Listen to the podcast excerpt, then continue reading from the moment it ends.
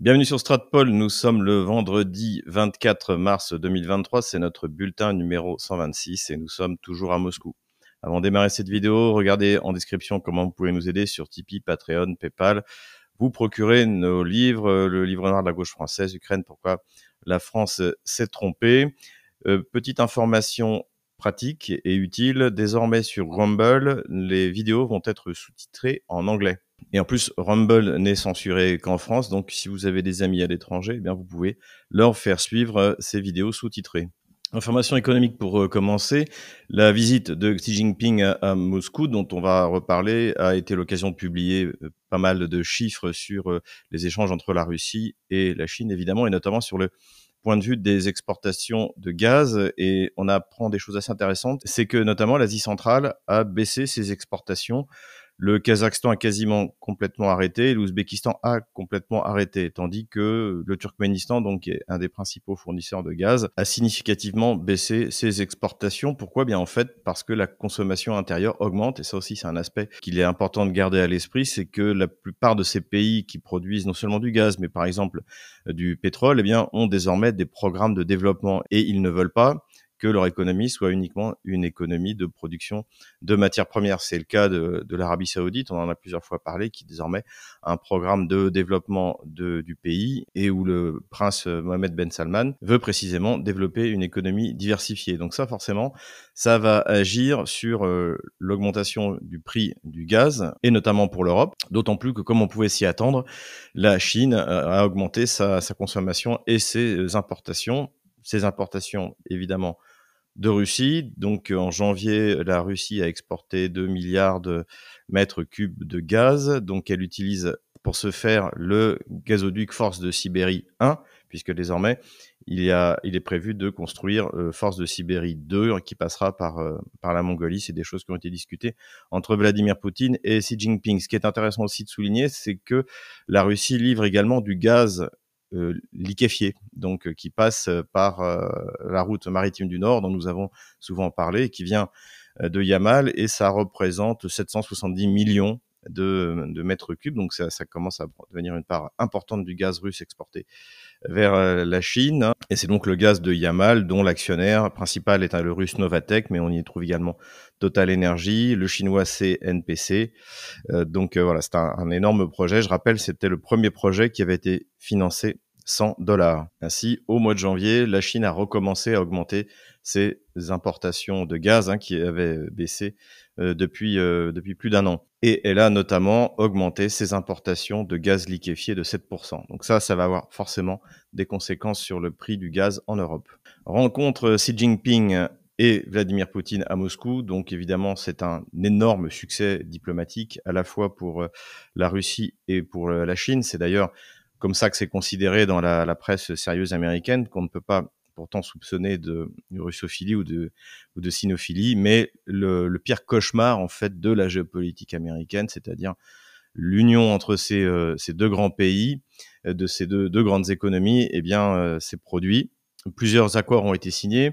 Donc c'est à la fois la coopération du point de vue stratégique sur euh, avec des, déclarations comme par exemple le fait que l'OTAN doit rester une alliance défensive et non pas une alliance agressive comme elle l'est devenue. Des déclarations également qui appellent l'OCUS, qui est finalement le, pendant de l'OTAN dans la zone Indo-Pacifique, eh bien d'éviter de devenir une une alliance militaire agressive, de se doter de sous-marins nucléaires. Voilà. Et à côté de ça, eh bien, il y a développement de coopération de l'économie russe, et chinoise dans le domaine technologique, dans le domaine agricole, dans le domaine des hautes technologies euh, euh, précisément, où là, la Chine peut beaucoup apporter euh, à la Russie. Et pour reprendre les mots que Xi Jinping a glissés à Vladimir Poutine juste avant de partir, les Russes et les Chinois viennent de mettre en place un système qui est totalement innovant depuis ces 100 dernières années. Voilà, donc le monde est en train de changer, l'Occident est en train de, de perdre sa place aux États-Unis, beaucoup en sont conscients. On a l'impression que les, États esclaves en Europe euh, ne, ne, ne, comprennent pas ce qui est réellement en train de se passer, hein, notamment, euh, la, France d'Emmanuel Macron. Mais c'est une réalité et eh bien, le, monde entier va devoir en prendre compte. Ce que nous attendons tous, évidemment, c'est la généralisation du commerce en utilisant les monnaies locales et notamment euh, le yuan, ou le rouble et euh, bien sûr le format numérique de ces monnaies qui va permettre de faciliter, d'accélérer largement les échanges et surtout, répétons-le, un point extrêmement important, c'est que l'utilisation de ces monnaies locales, de ces monnaies numériques, va complètement aveugler Washington sur la nature des échanges entre, par exemple, la Russie et la Chine, mais ça peut être la Russie et l'Inde si c'est le roupie, ou le rouble, ça peut être la Russie et euh, la Turquie. Et finalement, les, moyens de contrôle, de, et notamment de pression, qui sont utilisés par Washington, vont devenir quasiment impossibles, à moins d'aller espionner euh, les douanes, les frontières euh, des pays qui, pratiquent ces échanges. Et j'ai failli oublier coopération dans le domaine de la conquête spatiale qui doit être pacifique selon la, la déclaration commune. Donc voilà, grande avancée qui va se continuer. Visiblement, il y a tout un programme à développer. Et d'ailleurs, prochainement, le euh, premier ministre russe, donc euh, Michoustine, doit se rendre à Pékin. Puisqu'on parle d'économie et du premier ministre russe Michoustine, eh bien, il a parlé pendant quatre heures et demie devant le Parlement russe pour expliquer en fait tout ce qui a été fait, tout ce qui va être fait pour euh, permettre à la Russie euh, non seulement de résister aux sanctions, ça on a bien compris que ça avait été un succès, mais également d'utiliser ces sanctions pour euh, développer encore plus son économie.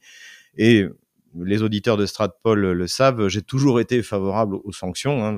D'ailleurs, j'avais en février 2000, 2015, j'avais fait une vidéo qui est toujours en ligne où j'avais dit que la, la, baisse du rouble et les sanctions étaient peut-être la meilleure chose qui soit arrivée à la Russie. Et effectivement, c'est, j'avais raison dans ce cadre-là. Et ces nouvelles sanctions, en fait, sont tout simplement géniales. Il aurait fallu, on ne sait pas encore, des dizaines d'années pour dédollariser l'économie euh, mondiale, pour dédollariser les échanges de la Russie. Désormais, c'est quelque chose qui, qui va se faire euh, encore progressivement, mais on parle de euh, peut-être un ou deux ans. Et donc, du point de vue de la souveraineté économique de la Russie, c'est un progrès tout à fait considérable. Ce vendredi 24, normalement, va sortir l'émission que j'ai faite pour Russia Today sur la Chine. Donc, je rentrerai plus dans le détail sur le, poids de la Chine, les enjeux euh, géostratégiques euh, et politico-stratégiques pour la Chine et notamment, mais c'est pas la seule question, sa coopération avec la Russie. On parle de nouveau d'Omerta. Euh, Raphaël m'a fait parvenir une interview de Pierre Conesa, donc qui est un haut fonctionnaire, qui est un, spécialiste notamment euh, de, l'Arabie Saoudite. D'ailleurs, nous avions euh, nous avions filmé un colloque qui avait lieu à ce, sujet il y a plusieurs années. Et donc là, il vient de publier un livre sur le, ce qu'il appelle le complexe militaro-intellectuel. C'est un concept très intéressant qu'il a lui-même défini. Il explique comment, en fait, euh, s'est mis en place tout un, complexe qui permet de justifier, de vendre euh, la guerre aux populations euh, dans lesquelles on les entraîne. Par exemple, il, prend l'exemple de, de la Libye. Le titre d'ailleurs de cette vidéo est, mon avis, mal choisi, puisque en fait, c'est une citation sur 40 minutes de vidéo d'une bêtise qu'a dit euh, Pierre Conesa, puisqu'il dit que la Russie, l'armée russe n'était pas le monstre auquel on s'attendait. Donc Pierre Conesa fait plusieurs erreurs. Euh, la première erreur, et ça c'est un thème qu'on a entendu euh, dans la bouche des, des gamelins de plateau à plusieurs reprises, c'est que oh, on, on, a quand même été très déçus par l'armée russe, on s'attendait à beaucoup mieux. Donc ça déjà c'est euh, c'est complètement faux. Si vous écoutez et nous on l'avait souvent critiqué sur sur Stratpol, les considérations qui ont été faites dans des émissions par ces mêmes gamelins de plateau, hein, ces soi-disant spécialistes dans euh, C'est dans l'air ou euh, dans, tous les médias euh, français, avant l'opération spéciale, l'armée russe était dénigrée. Donc euh, raconter oh là là, on s'attendait à une armée euh, extrêmement forte, mais euh, c'est pas du tout ce qui s'est passé. Qu'est-ce qu'on est déçu Donc ça, c'est tout simplement un, mensonge. Ensuite, l'armée russe n'était pas un monstre avant la, avant le début de l'opération spéciale. Et d'ailleurs, le le meilleur spécialiste de l'armée russe, Philippe Migaud, expliquait que les investissements qui avaient été faits étaient surtout des investissements de rattrapage de rattrapage pour rattraper eh bien les 15 euh, ans, on va dire, euh, euh, notamment dans les années 90 où plus rien n'avait été fait. Donc et surtout la prise de conscience de 2008 de la guerre des cinq jours. Même si les Russes ont gagné contre la Géorgie, euh, dont les troupes avaient été formées par l'OTAN en cinq jours, assez rapidement, ce conflit a révélé énormément de problèmes profonds de l'armée russe. Et donc à partir de ça, il y a toute une modernisation, donc toute une série de réformes sur la formation des cadres, on l'a déjà dit, sur la production de matériel moderne, et sur la mise au point d'armes dont la Russie est le seul pays à pouvoir disposer avec une production en série.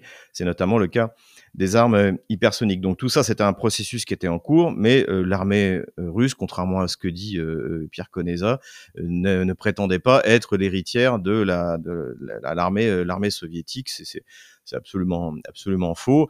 et de toute manière, la surprise, elle n'a pas été dans le sens que dit Pierre Conesa ou que disent les, les gamelins de plateau, c'est plutôt l'inverse. L'armée russe, encore une fois, s'est emparée de plus de 100 000 km du territoire ukrainien en attaquant un 1 contre 3.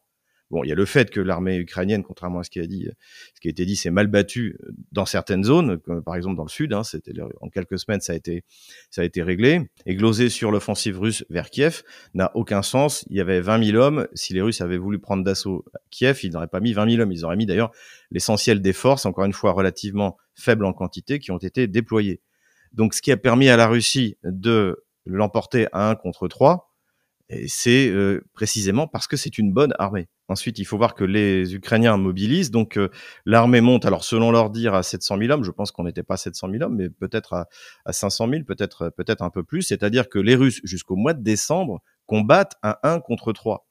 Et c'est cette supériorité numérique qui permet à l'Ukraine, notamment, de réussir une offensive, même si euh, stratégiquement les, le, les résultats sont limités, mais une offensive euh, assez foudroyante euh, au, mois de, septembre dans la région de, Kharkov. Mais toutes les autres offensives dans la région de Kherson se terminent en boucherie. Et d'ailleurs, celle de Kharkov aussi, c'est un carnage pour, euh, pour l'armée ukrainienne, même si elle réussit à s'emparer d'une petite partie du territoire qui avait été conquis par les Russes. Euh, de la même manière, encore une fois, on l'a dit, on l'a dit à Kherson. Donc l'armée russe a été capable jusqu'en décembre de tenir tête à une armée qui lui était trois fois supérieure, encadrée par l'OTAN, disposant du renseignement de l'OTAN, disposant euh, de, flux de matériel quasi euh, illimité de la part de l'OTAN. Donc il y a deux erreurs dans cette affirmation. Un, l'armée russe n'était pas considérée comme un monstre ni par les Russes, ni par d'ailleurs les Occidentaux avant le, conflit. Et euh, de deux, les résultats de l'armée russe, étant donné la, la, faiblesse initiale des effectifs, est impressionnant. La comparaison également entre l'Afghanistan et l'Ukraine est hors de propos. C'est pas du tout le même genre de guerre. C'est pas du tout la, même armée. Notamment, il y avait des, conscrits qui étaient euh, envoyés en, Afghanistan. Donc cette comparaison n'a pas de sens. Autre contre-vérité historique euh, euh, commise par Pierre Conezas, c'est d'expliquer que Vladimir Poutine, dans le cadre de sa propagande de guerre, dit que les Ukrainiens sont des nazis. C'est complètement faux. Vous n'entendrez jamais, ni dans la bouche de Vladimir Poutine, ni dans aucun média russe que les Ukrainiens sont des nazis. Au contraire, les Ukrainiens sont considérés par des Russes, mais le gouvernement russe et euh, l'idée euh, généralement admise en Russie, c'est que les Occidentaux, après le coup d'État de Maïdan, ont mis en place un gouvernement qui utilise les ultra-minoritaires ukro-nazis pour en fait encadrer l'armée et réprimer les, les populations russes et russophones. C'est ça qui est dit par Vladimir Poutine depuis le début. Et c'est ça qui, d'ailleurs, c'est comme ça que le considère, euh, que considère les, euh, la population russe dans sa grande majorité. Ensuite, il dit également que euh, oui, il faut bien comprendre, il y a eu l'Holodomor, hein, donc encore une fois cette mort par la faim d'une partie de la population soviétique, dont l'Ukraine, évidemment. L'Ukraine a eu, donc il dit 2 millions de morts, en fait c'est plus que ça, je crois que l'Ukraine c'est presque 3, 3 millions et demi, mais également les paysans kazakhs, les paysans de la Volga, les paysans russes. Donc c'est un carnage qui, encore une fois, n'a pas frappé que les Ukrainiens. Et donc lui, il justifie la collaboration de, de, de Bandera avec euh, l'Allemagne nazie par euh, l'Holodomor. Or, c'est complètement faux. La convergence des idéologies ukro-nazi, dirons-nous, même si c'est un peu un anachronisme, et euh, le, le national-socialisme allemand, date des années 20, avant l'Holodomor. J'ai souvent cité Dimitro Donsov, mais la, la haine de, de, des pseudo-nationalistes ukrainiens contre tous leurs voisins, hein, polonais, les Russes, les Roumains, les Hongrois, euh, les Juifs, évidemment. Euh, donc cette haine, elle date du début du XXe siècle elle ne date pas de, de, de l'Holodomor, donc c'est complètement faux. Ensuite, on a droit encore une autre contre-vérité, c'est que les Ukrainiens, comme si ça existait, euh, ont euh, accueilli l'armée allemande comme des libérateurs. C'est faux. C'est vrai dans l'ouest de l'Ukraine, qui d'ailleurs ne faisait pas partie de la socialiste d'Ukraine au moment de l'Holodomor. Ils étaient, ils faisaient partie de la Pologne. Et encore une fois, les bandéristes à cette époque tuaient des Polonais. Et donc effectivement, dès ce moment-là, les collaborateurs euh, bandéristes eh bien, soutiennent euh, les Allemands, participent aux, actions de massacre notamment de la population juive en Ukraine, mais le reste de l'Ukraine se bat contre euh, l'Allemagne nazie. Et les pertes ukrainiennes au sein de, de l'armée rouge, ça se montre à 6 millions et demi d'hommes. Donc l'essentiel de, de l'Ukraine a rempli son devoir au sein de l'armée rouge. Et d'ailleurs, l'armée allemande a eu à réprimer euh, les partisans et les mouvements de résistance en Ukraine même. Euh, Jean Lopez en parle d'ailleurs dans son, euh, dans son, dans son livre sur la, la bataille de Kharkov en, en 1942. Et enfin, dernière erreur, Koneza dit finalement, bah oui, il y avait une légion des volontaires français avec les Allemands, c'est un peu comme les, c'est ce qu'ont fait les Ukrainiens. Oui, la différence, c'est que je crois qu'il y avait 7000 hommes côté, côté français, il y en avait 250 000 côté ukrainien. Donc euh, c'est quand même pas la, c'est quand même pas la même, euh, la même proportion. Et ensuite, euh, il, il explique que, en fait, c'est pas, comme ils étaient à Stalingrad, Poutine dit que c'est des nazis, mais c'est pas suffisant. Mais les, les Ukrainiens n'étaient pas qu'à Stalingrad. Notamment la SS Galicia, elle a été envoyée pour réprimer les mouvements de résistance en Slovénie, en Slovaquie. Donc, euh, il dépendait du Sicherheitsdienst, c'est-à-dire le service d'ordre euh, de, de la SS. C'était pas, euh, c'était pas ces, quelques milliers de Français qui sont partis, qui eux étaient intégrés à la Waffen-SS, à la SS en armes. Pour conclure sur cette question, j'ai voulu revenir en fait sur ces contre-vérités. ça n'enlève rien aux travaux de, de Pierre Conessa qui sont de qualité sur ce concept très intéressant de complexe militaro-intellectuel, mais toutes ces affirmations qu'on entend malheureusement partout dans les médias, beaucoup dans la bouche des gamelins de plateau, sont fausses. Voilà, faut rétablir la vérité historique. Quelques considérations sur euh, l'aide militaire occidentale à l'Ukraine, puisque donc on a appris encore une fois la livraison de MiG-29, mais qui n'est pas une surprise et qui, d'ailleurs, selon certains euh, articles dans la presse polonaise, en fait, euh, la, Pologne livre déjà des MiG-29 depuis depuis plusieurs mois. Donc des MiG-29 polonais et des MiG-29 slovaques donc en tout, ça fera une, une trentaine. Donc avantage des MiG-29, eh bien, c'est que les pilotes euh, ukrainiens, si tant est qu'il en reste, savent les, utiliser. En tout cas, ça peut également être des, des pilotes mercenaires euh, venus euh, de quelques pays d'Europe de, l'Est. Donc les Ukrainiens savent les utiliser, les maintenir. Ils peuvent utiliser les pistes d'atterrissage et de décollage de fortune, hein, puisque le MiG-29 a été fait pour ça. Au contraire, par exemple, d'un avion comme le F-16 qui a besoin de véritables euh, infrastructures. Donc c'est plutôt de ce point de vue-là une bonne chose pour l'armée ukrainienne. Maintenant, ce sont quand même de vieux avions et la, la modernisation qui a été accomplie par euh, par la Pologne est quand même assez limitée. Je crois que le radar a été a été modifié et quelles armes aussi vont être utilisées sur euh, ces MiG-29 euh, Parce qu'évidemment, il y a un avion, il faut des missiles, et euh, tous les missiles de l'OTAN ne sont pas adaptables sur, sur ces avions. Enfin, nous le verrons bien, de toute manière, ce, n'est pas quelque chose qui va changer la donne. Encore une fois, la, la, DCA russe est la meilleure au monde, donc la seule chose qu'ils pourront faire, effectivement, c'est voler en Razmot pour faire de l'attaque au sol, mais les avions qui sont faits pour faire de l'attaque au sol, ce sont les Sukhoi 25. D'ailleurs, la Macédoine du Nord vient d'en donner, je crois, 5, mais ils n'ont pas volé depuis 20 ans, donc il va y avoir pas mal de, travail dessus. Je crois qu'on est en fait dans le symbole plus que dans l'aide militaire efficace. Ce dont a besoin l'Ukraine, c'est d'hommes et de munitions. Et l'OTAN, à part euh, envoyer des mercenaires polonais, entre autres, ne peut pas fournir en quantité ni l'un ni l'autre. Donc euh, voilà le véritable problème aujourd'hui de l'Ukraine. Donc malgré les milliards promis, pour l'instant, aucune solution n'a été trouvée. Enfin, nous verrons bien, on va être fixé hein, de toute manière euh, dans les deux, trois mois. Autre sujet de polémique, c'est que l'Angleterre a annoncé qu'elle s'apprêtait à fournir des obus anti-chars à l'uranium appauvri. Donc, euh, ce sont euh, des obus euh, qui ont un pouvoir de perforation extrêmement important. Et l'uranium appauvri a été utilisé en Irak et également en Serbie. Et ce qui se passe, c'est qu'une fois que, par exemple, le char a été percé et qu'il brûle, eh bien, l'uranium qui est chauffé par l'incendie ainsi provoqué émet des radiations et ça a provoqué une augmentation du nombre de cancers. Enfin, il y a des études qui ont été faites là-dessus, qui sont niées d'ailleurs par Washington. L'amiral Kirby a dit que les États-Unis ne pas de munitions à l'uranium appauvri, mais en expliquant que c'était pas du tout dangereux pour la santé. J'ai même cru qu'il allait finir par dire que c'était même bon pour la santé, tellement il, avait l'air enthousiaste. Vladimir Poutine, de son côté, a dit que la Russie considérerait l'utilisation de munitions à l'uranium appauvri comme l'utilisation de, bombes sales nucléaires. Et pour l'instant, on ne sait pas si l'Angleterre le fera vraiment. Mais à mon avis, la considération la plus importante qu'il faut faire là-dessus, c'est que le premier qui devrait s'opposer à l'utilisation de munitions à l'uranium appauvri, c'est Zelensky. On nous explique toute la journée dans les médias occidentaux et français notamment que ces terres, euh, ce sont des terres ukrainiennes, qu'il faut les reconquérir. Mais qui aurait envie d'utiliser de l'uranium appauvri sur sa propre terre?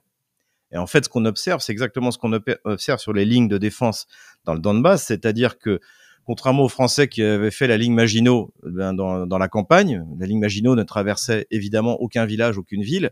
Les, euh, les Kieviens, les Otano-Kieviens ont construit leur ligne de défense en plein milieu des villes et des villages pour bénéficier des otages, pour forcer les Russes à détruire ces villes et ces villages et pouvoir, et pouvoir montrer à la télévision, euh, euh, dans les télévisions ukrainiennes et occidentales, regarder comme les Russes sont monstrueux, alors qu'en fait, tout ça, c'est de la faute de ce qui a été fait pendant huit ans. Et pourquoi est-ce qu'ils ont fait ça? Eh bien, tout simplement euh, parce que ils considèrent que les habitants du Donbass doivent être éliminés ou déportés. C'est la fameuse solution croate dont ils parlent depuis 2014. Euh, et donc, pour eux, détruire ces villes, ces villages et ces populations ne leur pose aucun problème. Ce qui démontre une fois de plus que l'Ukraine en tant que nation est une fiction. Et donc le fait que personne parmi les élites qui viennent s'oppose à l'utilisation d'uranium appauvri montre exactement le rapport que Kiev a vis-à-vis non seulement du Donbass, mais vis-à-vis de tous les territoires de la Nouvelle-Russie qui ont déjà été reconquis euh, par, euh, par l'armée russe. Voilà sur cet uranium appauvri. On a eu droit à quelques déclarations intéressantes. La première, c'est du président tchèque, donc qui est un, ancien général de l'OTAN, euh, Petre Pavel, je crois, je sais pas comment ça se prononce exactement, qui a déclaré que l'Ukraine allait avoir une chance de remporter une grande victoire à l'occasion de la contre-offensive, donc qui aura, à mon avis, pas lieu au printemps, mais plutôt euh, à l'été. D'ailleurs, c'est ce que tout le monde dit, euh, de, quel que soit le, le, côté OTAN ou côté russe, c'est que s'il y a une offensive, ce sera plutôt en été. Encore une fois, le, le sol aujourd'hui est très difficilement praticable. Donc en gros, ce qu'il dit, c'est que c'est l'offensive un peu de la, de la dernière change. C'est a été comparé à la, à la bataille de Kursk, hein, où l'Allemagne avait mis tous ses moyens blindés euh, pour espérer remporter une victoire significative sur l'armée soviétique. On le sait, ça, a échoué. Mais en revanche, si cette attaque euh, échoue, là, l'OTAN va arriver au bout de ses capacités d'aider l'armée ukrainienne.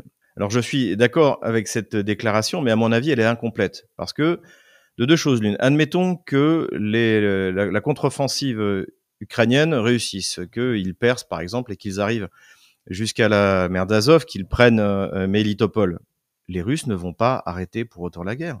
Les Russes ont prévu d'ailleurs d'augmenter encore les effectifs de l'armée russe euh, au fur et à mesure. Euh, le complexe militaro-industriel tourne à plein régime, même si la Russie doit abandonner encore du territoire à l'armée de l'OTAN. Euh, elle va continuer la guerre jusqu'à ce qu'elle la gagne. Donc c'est-à-dire que même si l'Ukraine remporte un succès, ça n'amènera pas la Russie à la table des négociations. Et maintenant, l'autre possibilité, c'est-à-dire que euh, finalement, l'Ukraine ne remporte pas de succès significatif. Soit aucun succès, c'est-à-dire qu'en gros, la ligne de front euh, qu'on observe aujourd'hui, eh bien, ne pourra pas être percée par l'offensive ukrainienne, et cela lui coûtera, comme toutes ces offensives en 2022, énormément d'hommes et de matériel. Et bien dans ce cas, effectivement, l'Ukraine a perdu la guerre. Donc en fait, ce que dit le président tchèque, c'est que soit l'Ukraine échoue dans son offensive, et dans, le cas, et dans ce cas, en gros, la guerre est terminée en 2023, soit l'Ukraine réussit, et dans ce cas, bah, en fait, la guerre ne fait que, que se prolonger. Et c'est, je pense, aujourd'hui le but de l'OTAN, c'est-à-dire de faire durer la guerre le plus longtemps possible. Et c'est pour ça que tout est mis euh, dans cette offensive. Et c'est d'ailleurs en gros ce que dit euh, Stoltenberg, donc le secrétaire général de l'OTAN, qui a dit que les pays de l'OTAN, les pays de l'Union européenne, devaient se préparer à une guerre longue et un soutien long de l'Ukraine. Donc on n'est plus du tout dans le discours euh, triomphal à la Dourakovlev de l'automne dernier. En tout cas, ce qui est intéressant à observer, c'est de considérer la différence de ton entre le côté pragmatique de, du président tchèque, Petr Pavel, et le ton hystérique de Stoltenberg ou par exemple de l'ambassadeur de Pologne en France qui a expliqué sur BFM TV ou LCI que la Pologne rentrerait en guerre si l'Ukraine la perdait contre la Russie.